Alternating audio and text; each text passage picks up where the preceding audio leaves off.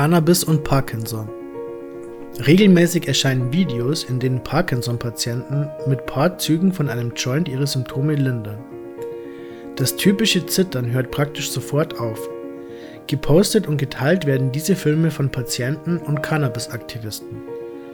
Aber sind das wirklich stichhaltige Argumente für regelmäßigen Einsatz von Cannabis gegen Parkinson?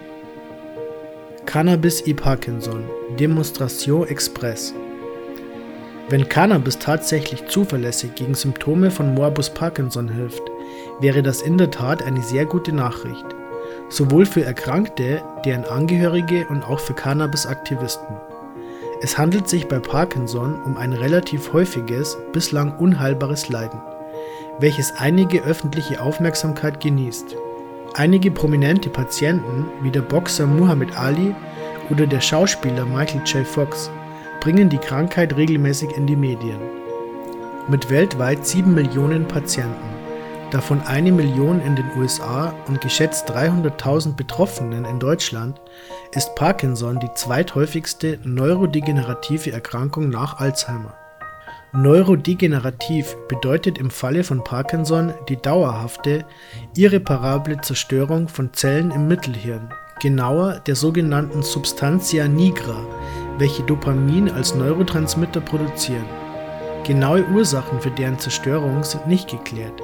Es gibt verschiedene genetische als auch externe Faktoren. Damit wäre Parkinson auch nicht eine Krankheit, sondern eine Gruppe von Erkrankungen, welche aber alle dieselbe Hirnregion betreffen und deshalb dieselben Symptome verursachen. Und zwar die sogenannten motorischen Symptome, typische Lähmungen und nicht motorische Symptome wie Muskelschmerzen und eine Reihe psychischer Veränderungen von Depressionen über psychotische Zustände bis Demenz.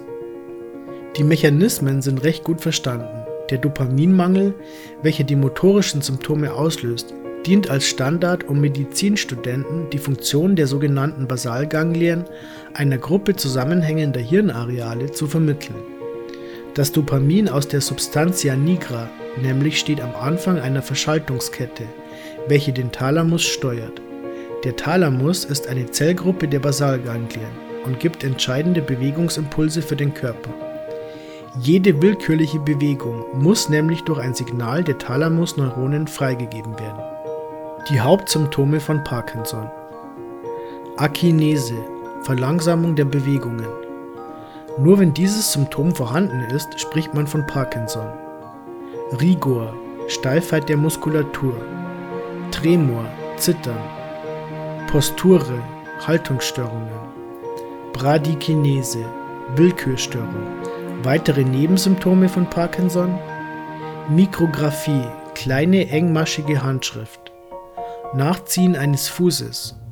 Das Einfrieren in einer Bewegung. Starre Gesichtsmuskeln. Verlust der Mimik. Hypophonie, leise gedämpfte Stimme.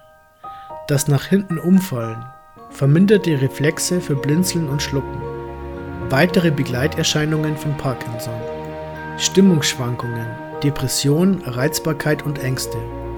Konzentrationsstörungen, langsames Denken, Gedächtnisprobleme, Sprachschwierigkeiten, Demenz, Persönlichkeitsänderungen, Halluzinationen, Blutdruckabfall im Stehen, Schlafstörungen und Schlaflosigkeit, Tagesmüdigkeit, Restless-Leg-Syndrom, Verstopfung, Völlegefühl, Schmerzen, starkes Schwitzen, Sehschwierigkeiten, verminderter Geruchssinn, Gewichtsverlust oder Zunahme. Die Lähmung von Parkinson-Patienten besteht darin, dass bewusste Willensentscheidungen aus der Großhirnrinde nicht vom Thalamus freigegeben werden. Das äußert sich in Steifheit, langsamen Bewegungen und dem Ruhezittern.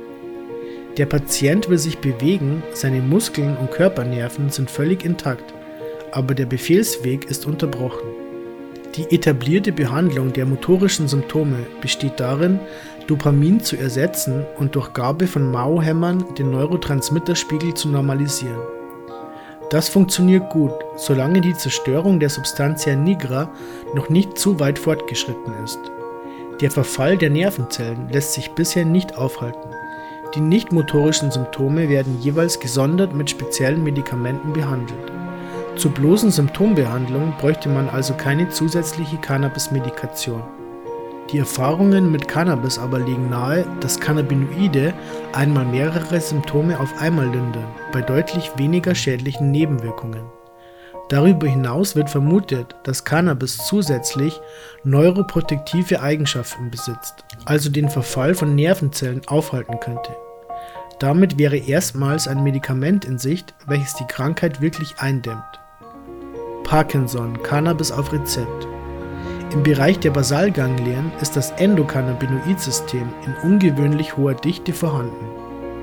Dazu zählt man typische Cannabinoid-Rezeptoren CB1 und TRPV1, Endokannabinoide wie Anandamid und die Enzyme für deren Auf- und Abbau. Bei Zellschäden, die zu Parkinson-Symptomen führen, verändert sich das Endokannabinoid-System zudem deutlich. Das legt nahe, dass Gabe von Cannabinoiden ebenfalls ein sinnvoller Therapieansatz sein könnte. Cannabinoide regulieren die Signalübertragung durch Neurotransmitter, unter anderem verstärken sie die Wirkung von Dopamin, was die Linderung der motorischen Symptome erklären würde. Zusätzlich wirken Cannabinoide entkrampfend, schmerzlindernd und antipsychotisch und decken damit weitere Bereiche der Parkinson-Symptomatik ab. Besonderes Interesse besteht aber an der antioxidativen und entzündungshemmenden Wirkung, welche das Fortschreiten von Zellschäden bremst. Zurzeit sind Cannabisprodukte in sechs US-Bundesstaaten explizit für die alternative Behandlung von Parkinson-Erkrankungen zugelassen. In weiteren Staaten können sie innerhalb der Zulassung für chronische Erkrankungen verschrieben werden. Ein Überblick über die derzeitige Studienlage bietet das Review von Mariana Babayeva und andere vom Touro College of Pharmacy. 2014 führten Wissenschaftler aus Israel, Abteilung für Neurologie am Rabin Medical Center, eine Studie mit 24 an Parkinson leidenden Patienten durch. Innerhalb von 30 Minuten nach dem Konsum konnte eine allgemeine Verbesserung der motorischen Symptome festgestellt werden. Es gab spürbare Verbesserungen hinsichtlich der Steifheit, des Tremors und der Bradykinesie. Die Forscher beobachteten eine allgemeine Verbesserung der motorischen Symptome innerhalb von 30 Minuten nach dem Cannabiskonsum. Die Forscher erwähnten besonders die spürbaren Verbesserungen hinsichtlich Tremor, Starre und der Bradykinesie. Auch die Schmerzen waren verringert und viele Patienten genossen einen verbesserten Schlaf.